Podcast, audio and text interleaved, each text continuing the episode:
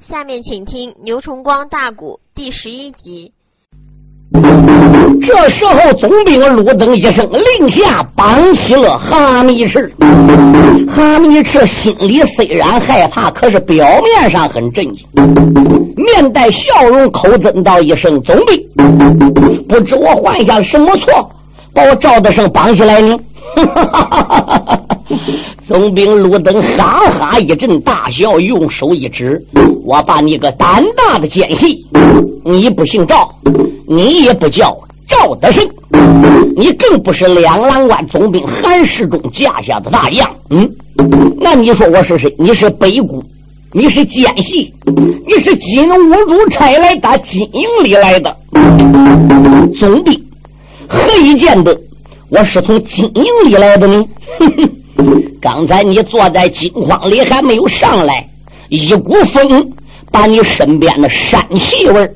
已经卷到了我的肚子口，我再加上把你的书信拿过来打鼻子一闻，连你写的信上边都有一股膻气味因为你们北国人沙漠地区啊，牛羊比较多，再加上常年累月吃的是生牛肉，喝的是鲜羊奶，因此你们男女老少人人身上都有一股膻气味所以我判断你是北谷金兀术差来的。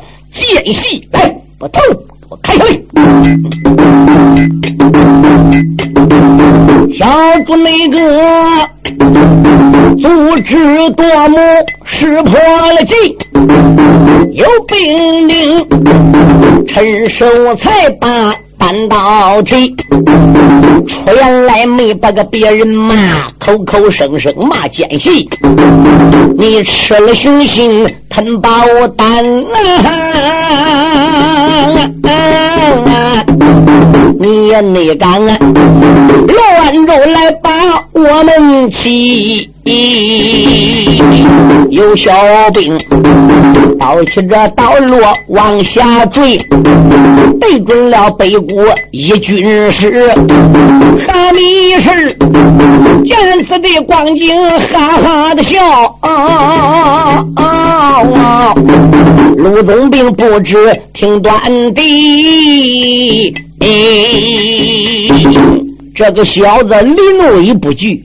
呵呵大笑，喊道一声：“陆总兵，想起我三进你中原，探听军情，朝堂上下，包括你中土大宋的地盘上边，据我所知，比你鲁登的本领再高的，稀拉拉也没有几个；比你鲁登才学再高的，稀拉拉也没有几个。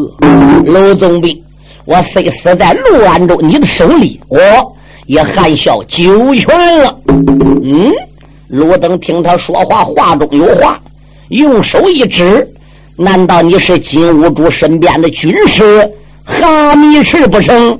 不错，陆总兵，我正是北国的军师哈密赤。哦，鲁登说：“哈密赤，我在陆安州领兵多年，曾经也得到了消息，听说你三进中原，无奈。”你出入莫测，我没有抓住你。这次又叫本总兵抓着了，你难道在陆安州继母被我识破了？还有什么不服的吗？哈密士说：“陆总兵，我现在服，我确确实实是服你的了。没料想我哈密士定下来这一条的计谋，啊，到此地被你给识破了。那也出现你这个小诸葛陆登有这本事。”骂过你陆登，怕别人还真是不破我这个相。可是陆总兵啊，你知道我知道韩总兵的一切身世是打谁一个口中得来的吗？陆登说：“那还用讲吗？嗯，那你肯定是从韩世忠身边的大将赵德虎手里得到书信，然后你改了书信，再想办法软硬兼施，才从赵德福的口中。”得到了韩世忠的一些情况，不然刚才在城墙下边，我问你，你为什么口似悬河，对答如流？所以我就明不赵德虎、赵德胜，现在已经落到你手里了。哈密赤说：“不错，我也不瞒总兵大人讲，这一次来到你陆安州，我也就没打算回去啊。来，我也就是抱着王牌来的。不过你杀我哈密士一个人，退不了北国的五十万大兵啊！你杀我哈密士，不见得能守住你陆安州。两股相斗，不斩来使。你们的赵德胜虽然落在我金营之中，但是我们并没烫他一根的汗毛。好一个哈密士！你说的有道理。别说杀你一人，像你哈密士这样的东西，就杀个十个八个千八百，也起不到什么退兵的作用。可是要刀起刀落，一刀把你杀了，太便宜你了。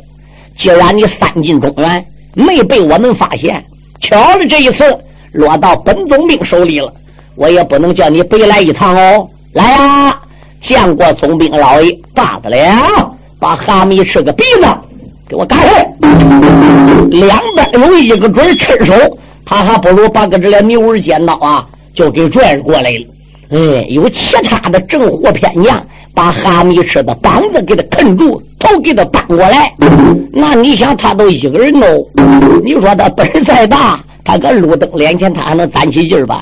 唰下把个鼻子还不如陷下来。我的妈耶！你想，这他妈生个世上没有鼻子怎么过呢？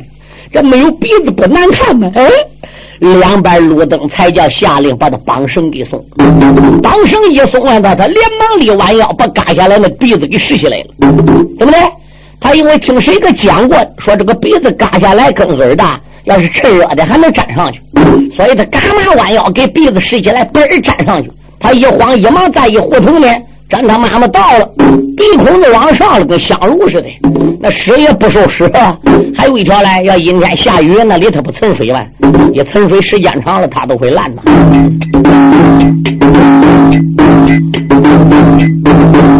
哈密没事，城墙的上边伸手入。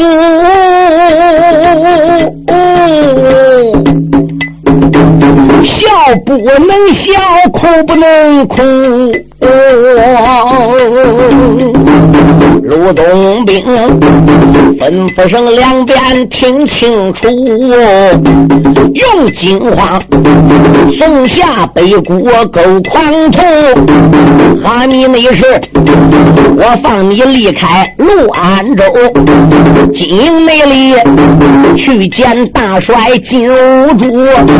你叫内他离开了洛州城一座呀，大营的西寨回金谷。我路灯只要还有三寸气，带兵将誓死去将大宋复。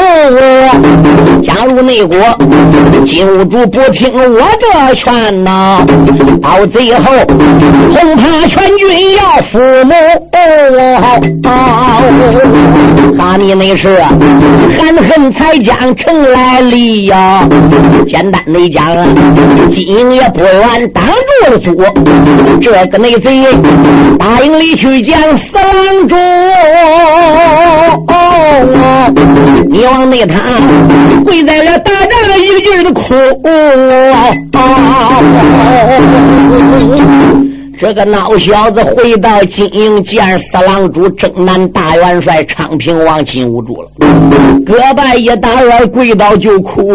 郎主啊，金兀术心想：哎，怎么现在哈密士跟往天不一样的呢？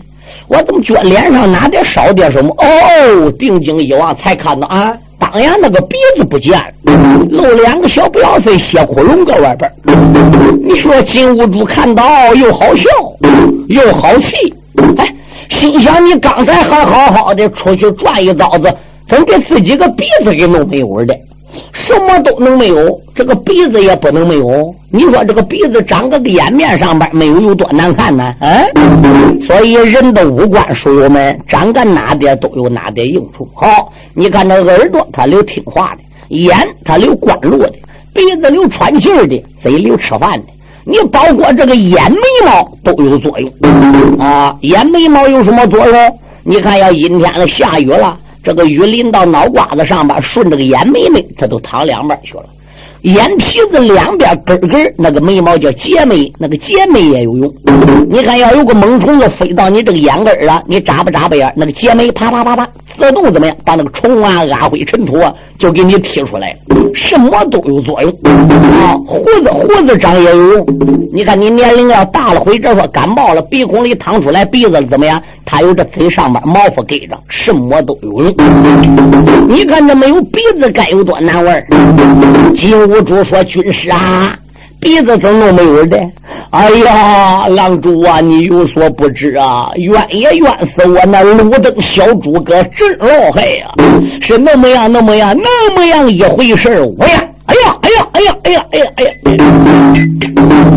他们那事一切的情况往外谈。金兀术不明烈火定两川，吩咐声两边传我的令。所有内的狼虎众将出了营盘。大北龙，二北龙，过山鸡，牛腿炮，许多的大炮立营盘，炮炸了陆安城一座。带路的要为我军师报仇冤，三郎内主要歇息陆安周一座呀。哈密士闻听此言，把他拦。哈密士说：“三郎主万万不可鲁莽从事，看起小诸葛鲁登名不虚传，文武戒备，果然是齐全人物。我们金国要能得到这样一位角色，他要能调转马头，气送宝金。”可以说是四郎主身边一员名将，也是我们的左膀右臂。但是你不要冲动啊！人说强者要智取，弱者要立敌。陆安州我们不是没攻过，可是一攻、二次攻、三次攻、四次攻、九攻而攻不下，而并且损伤较多。我们总要想好周全的办法，然后再拿下陆安州。我就不相信他真五千人。而我们是四五十万人，拿不下一个小小的城郭吗？嗯，等我伤势养好再说吧。过罢了几天，哈密赤鼻子上把这个伤啊就养好了，可巴了。呃，再可巴都乖乖那点少样东西都两不要分小窟窿露个外头。嗯，那个没接错点干。谁知道金国的狼主怎么样？完颜胜胜之又到，才金兀术了。小小之了，陆安州弹丸之地，草鸡而已。你兵在陆安州一个多月，离两个月不远，到现在没攻下来。都是我供你千员大将，一百多员主将，五十万大兵。你这带大兵搁境外的，搁外国是日费斗金，难道兵都扎个陆安州了吗？我限制你多长多长时间之内，一定要给我拿下陆安州。列位，这完颜胜的枝干一到，金兀术就更急了，闹得这个孬小子寝食难安呐。这一天晚上没有事了，哈密赤把金兀术从大营里边都请出来了，喊道一声：“四郎主，什么事？我们围绕陆安州啊转那么一转。”我就不相信能找不到攻城的破绽吗？我在大营里待那么长时间，今天我脑子里想起来一个办法，想起来一件事儿，你说说吧，军师。哈密士说道一声：“郎主，陆安州城市虽然摆在我们眼里不大，实际上来说，这一座城市也不小，城里边居民啊，人口也是众多，兵呢也有五千，但是晴天日子好过。”如果阴天了、下雨了，特别到五六月了，梅雨季节了，你说这个雨水下个城里子，它有城墙阻隔，打哪里往外淌的呢？金兀术说：“水往低处流，人往高处走。那五六月梅雨季节下雨水一多了，那那肯定是往洼处淌，他还能没排水沟往城外淌吗？对，郎主。”这你就说对。既然我们从陆地上边拿不下卢安州，我们想想看能不能找到他水路，能打他的水关，杀进陆安州。哎，金兀术说：“这还真是个办法嘞！既然如此，咱出去转转去。”列位听清，哈密赤和金兀术带一二十个亲兵围绕陆安州这个夜里边啊，他还不如慢慢转，慢慢转，就要快转到五更头了。哎，他果然发现陆安州的正西方向，就是在西门稍微微飘北一点 点。你说西北吧，还不算西北；你说不在西北，又稍微有一点点像西北，少飘一点闪出来一个大水沟，城里边所有的水都是从这一条排水沟打城墙底下过来，可一条没有发功。怎么的？城墙底下虽然有沟，这沟与城墙之间都比大手指头子还大。怎么样？全部是铁条钢筋扎在底边，怎么是个铁网？顺着这个眼儿再往里边观看，你都打这个条给你打开了，往里钻了，往里边钻不远，连有十不远，怎么就是铁丝网？铁丝网的上边还挂一个个铃子。你砍开外边的铁条进去了，还别走铁丝网，一站到铁丝网。里边铁铃子何楞楞乱晃呢？那么宋兵一发现有挠钩，马上都给你勾上去了。金兀术说：“军师怎么办？”哈密赤说：“攻城就走此地攻，这就是破绽。虽然有铁条，虽然有铁网，有钢铃子，但是我们总得想办法回营再说。”他军臣带领着秦兵回了个营，哈密是咱一声狼主要听清，看起你来要拿下陆安州一座，必须你得水兵去从水路来攻。假如那国打不开水路，难进去。狼主那他守卫的上边把令行，喊一那声，狼虎的众将用战法，本狼主马上马得要点兵，一句话，狼虎众将用过了饭呐，那狼主金的大帐把。马令行。出言来没把别人叫燕子国，狼主名叫吴国龙哎，你领着本帅一支的令，大营里急速速挑起水兵，我等你水兵二百个，西门内外赶紧进去把水路攻。接那里打开水路到罢了，我摆阵回来，我将你人头领。这个内贼传令第一声如山到位，惊动了燕子国狼主五国龙，水兵点起二百个，一个那个水衣水靠穿在身中，那战马这。去了身上紫金铃，一个个慢慢的离开金营棚。简单讲，水兵们抱着狼主来得快。看了看啊，西门的地楼点灯笼。燕子国狼主吴国龙。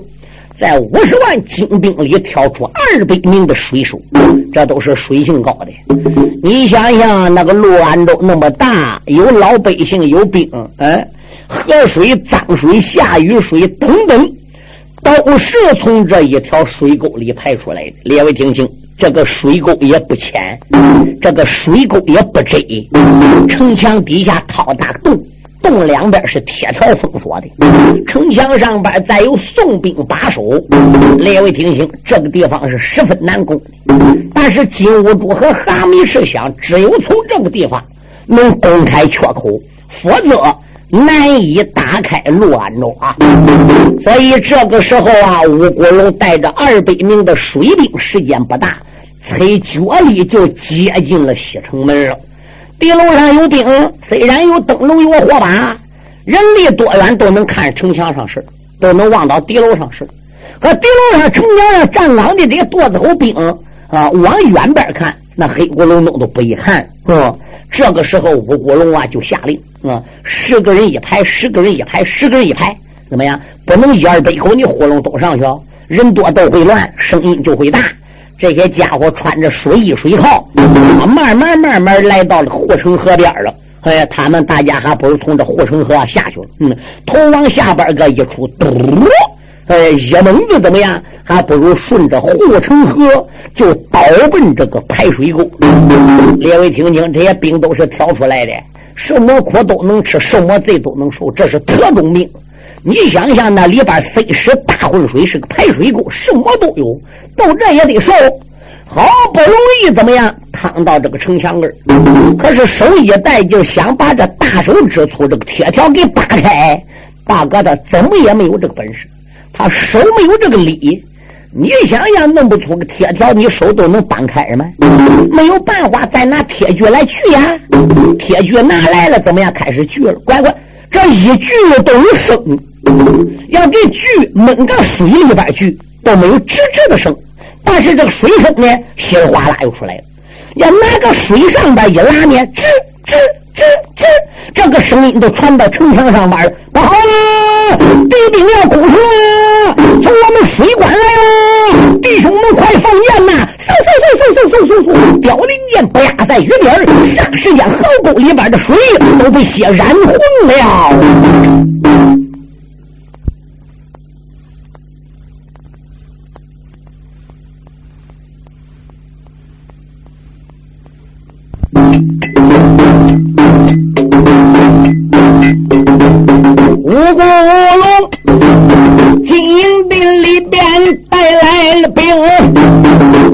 跟你说从城墙之下水灌来攻。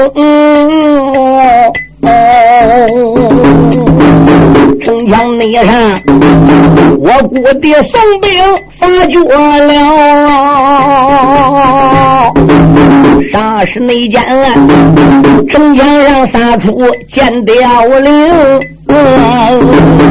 五郎主一声令下，如山倒，所有的水兵。到河水中，简单内讲啊，一起来把水灌大。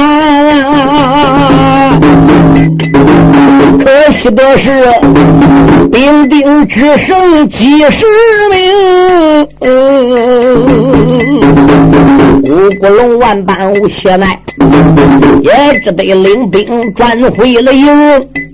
面见内了，大帅吴主讲一遍呐。进屋内主，不明的烈火烧炸了胸。冤枉着陆安州里破口骂呀，口口的声声骂路灯。我不相信陆安州到底能有多难打呀？今晚你上本郎主亲自去攻城。列位。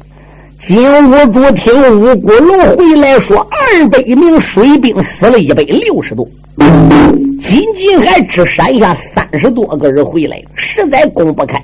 对，连一根铁条都没捞到锯断，人居高临下把我们射的都死那么惨。金兀术连加上心疼小兵，再加上他二皇叔老郎主完颜生圣旨来催他。再加上那么长时间没拿下一个小小陆安州，鲁登手里仅仅只四五千人，金兀术恼了。今夜，对我只要有三分气，非拿下陆安州不可。除下我金兀术死了，对两边把我的龙头凤尾金雀开山口抬过来，我现在就要去攻水关，我看看这个水关。到底能有多难攻？军师哈密士不让诸侯，哈密士不要再多说。哪一个今夜在阻挡本王主攻乱州？杀无赦！大皇兄年喊过来了，二皇兄拉喊过来了，三皇兄大喊也过来了，五弟五太子这力也过来了。有什么事呢？玉帝皇兄，金兀术说：“你们胞兄弟四个人听信啊。”要吃鱼肉，亲自下海。对，今天晚上你们这弟兄四个人给我带精兵强将，嗯，连着了二元帅怎么样？焦毛虎三元帅铁木真四元帅五里部五元帅瓦里波，你都得给我上阵。对，包括这俩金牙虎、银牙虎，现在都得给我上阵。嗯，你们兵将给带着，一排一排的给我往上上。嗯，我都不相信拿不下这个乱州。要依我之见，今天晚上你们这边攻城，那边我去打水关。对。把所有的宋兵精神注意力，整个集中到你们攻城的这个目标上来。他们这个水路水关就不小心。我这一本大斧头，难得能打护城沟里过去。我一斧头我也砍他个三根两根的，我能把这个铁条给他砍断，里边的丝网子，他根本就挡不住本狼主。今天晚上拿也得拿下陆安州，拿不下。也得拿下陆安州，现在就动身。大家一看，金兀术发火了，挡不住了，拼搏。嗯，那只有按照四郎主这样吩咐不？金兀术带领部分精兵打金营里出来，他三个皇兄对他吴玉帝加上其他几个元帅，把精兵强将整个给调过来，大炮。冷弓月箭等等都做好了准备，单等金兀术下令。金兀术说道一声：“铁力星，什么事你把我那一匹马给我带好。如果你们大家要真正打城门，直接能攻进去，水关我打不开，我们陆安州也就拿下来了。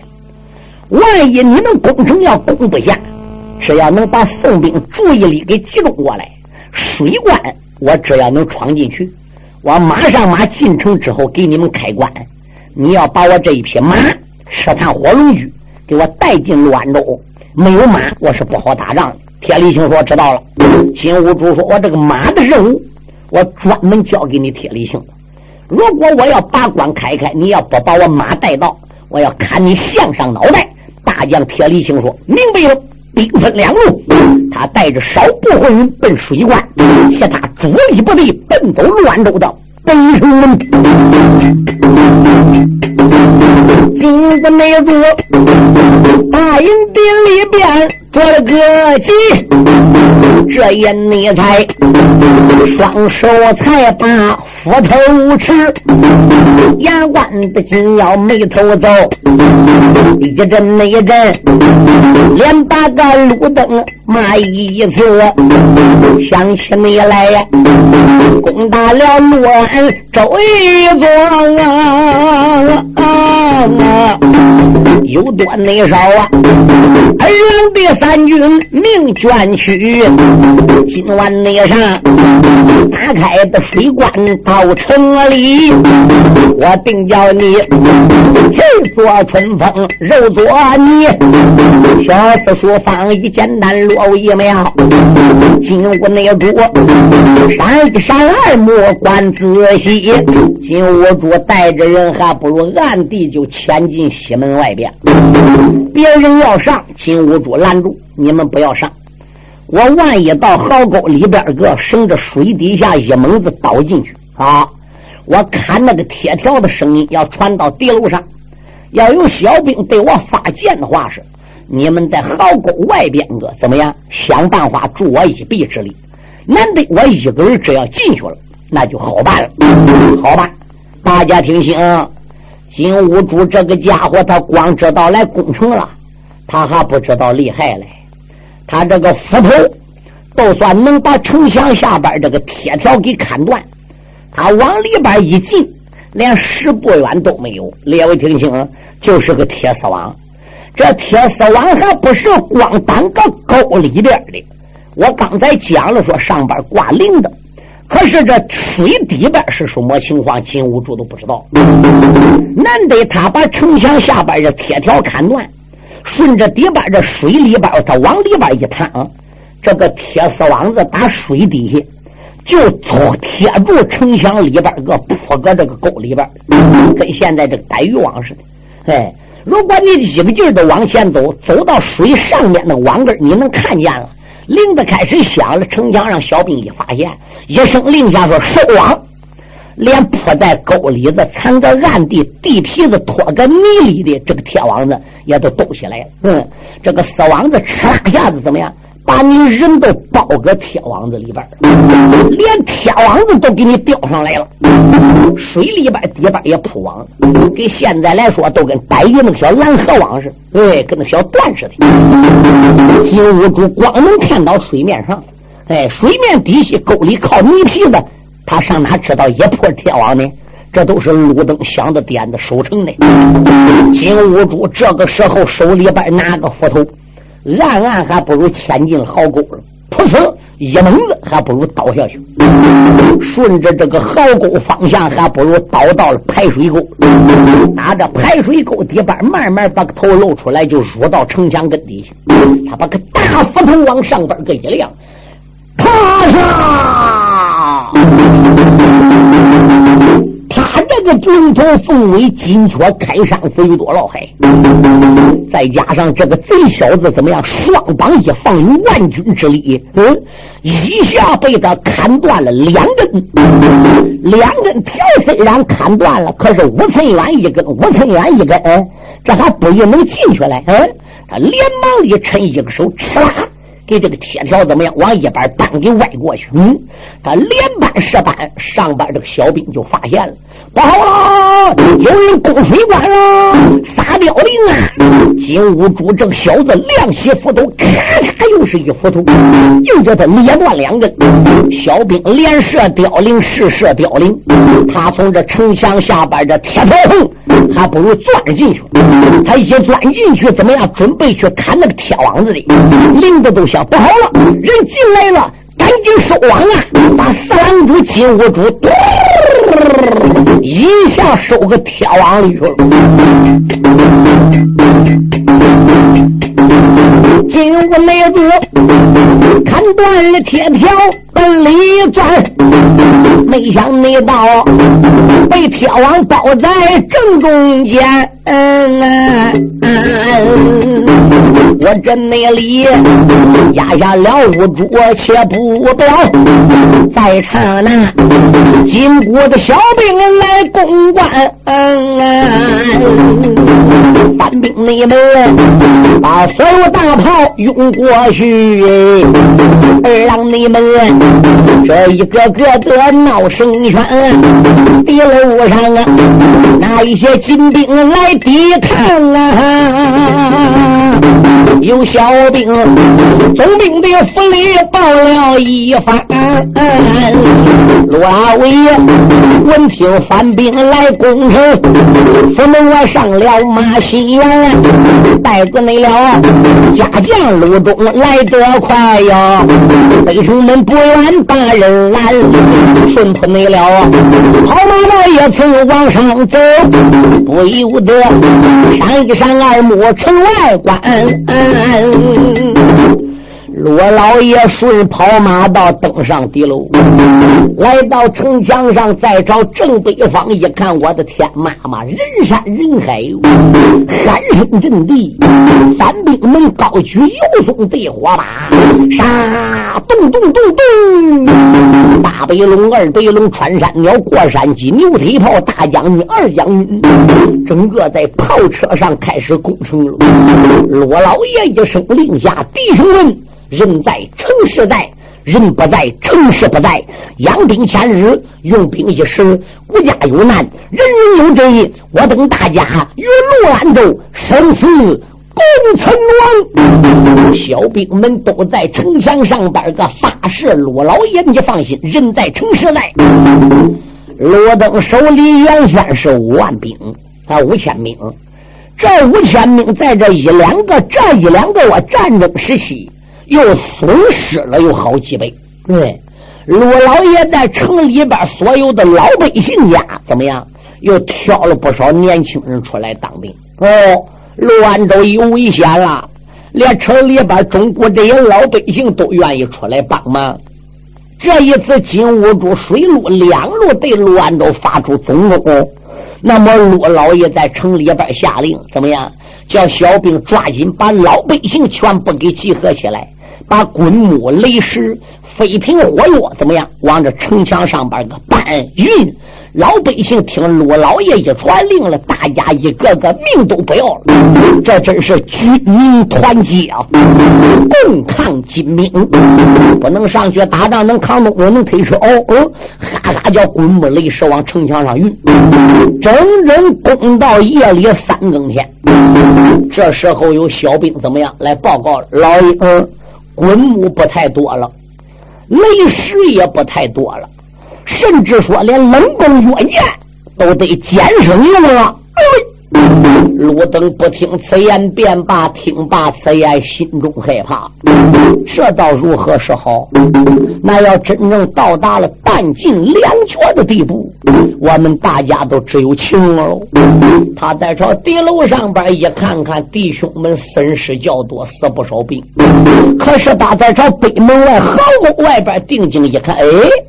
为什么前边这一排金兵来攻城，后边那个兵光搁这喊杀杀都不往前来呢？软梯子、云梯子、爬墙索都准备好好的，光齐喝招展呢？为什么不靠近我这个城墙？干喝了离多远？光指炮队凋零乱射呢？哎呀呀，这里边还能有奸有诈吗？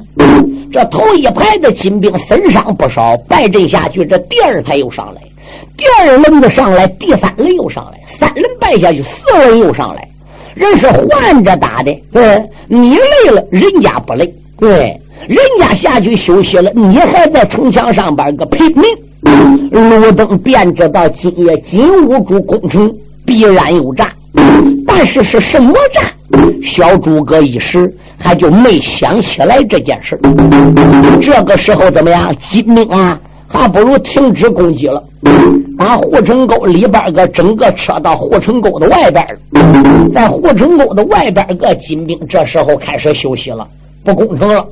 宋兵们这时才松了一口气。罗老爷再一看，弟兄们的脸上整个抹没有样，那一些汗水啊、灰尘呐，还有的衣服上边被北国的缓兵凋零箭上绑棉花、蘸牛黄烟硝射的烧的人哪里都是窟窿，伤痕累累。罗老爷不由得额脸朝空，叹一口气：天！天无绝人之路，燕难不成有绝我路灯之路吗？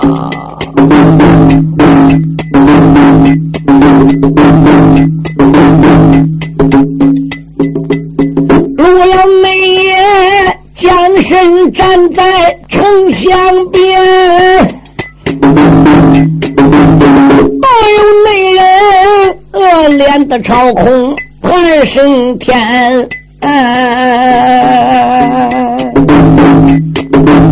元朝没着东京的变脸点点香啊，连有那把我皇钦宗看一番，金兀术大兵还没到，为什么我早已差人把信传？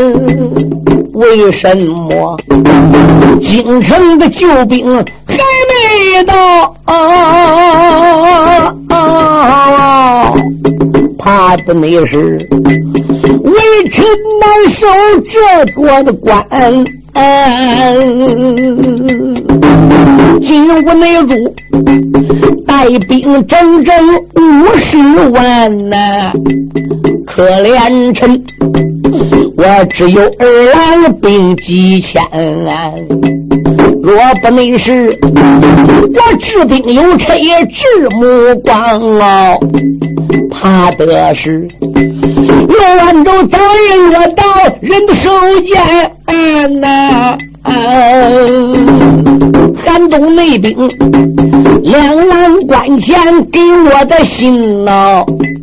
赵德胜落到了五主反营盘，哈密一尺乱的周烈把书下，才被我识破连环敲机关。今晚内上，吴主在大营里边传命令，看样子要拿下我的这座关。万一那时滦州城池失了个手啊，我怎能背起了主公龙一盘？个八月，二郎三军城池守啊，一个个斗志洋洋，意志坚。有多少弟兄在城墙丧了命啊？也有的不少百姓把身捐。虽然那是军民团结共抗金，特别是也难守这座陆安关。不由那个陆老爷想到中间流眼泪呀，老陆中忙忙的报完把话谈。老家将陆中说：“老爷，你搁城墙上边站那么长时间，你看这个战袍整个叫火烧出来了，身上边还带有几处轻伤。”打到现在，你还没有吃饭。这个金兵也累了，撤到壕沟外休息，暂时不攻城了。老爷，你不如下令叫城墙上弟兄们呐，暂时呢也都休息一会儿啊。叫这个做饭的人把战饭给送到城墙上来，叫弟兄们吃啊，就搁城墙上吃吧；喝就搁城墙上喝吧。老爷，金兵暂时没攻城。你不如回府呢，稍微休息一会儿吧。这时候，鲁登都说：“鲁中啊，大敌当前，将至壕沟，我哪能回去休息呢？我一旦走了，金兵再来攻城，又怎么办呢？”过来几员正副偏将一抱拳说：“总兵，我们弟兄几个商量好了，也想请你回去休息一会儿。就算说金兵再来攻城，还有我们大家来。”陆安都一时不费失手，就让我们大家全死完啊！但是我们大家都搁城墙上熬着，也不是个办法。老爷，你但得能回府歪一会儿，休息一会儿，哪怕等一会儿再来到城墙上来换我们，我们也好轮流休息啊！都搁上熬也不是法，小兵没人指挥打仗能行吗？嗯，罗登叹了一口气，那既然如此，好吧，你们弟兄啊！好好守着城，我回到总兵府啊，给安排一番。我跟你们大家说吧，我这一次离开城墙，回到总兵府，也可能和我自己的夫人呢是见最后一面。我要把总兵府家里边的事做一个具体的安排，马上我就回来。这一次我再回到城墙上，我就再也不会离开城墙。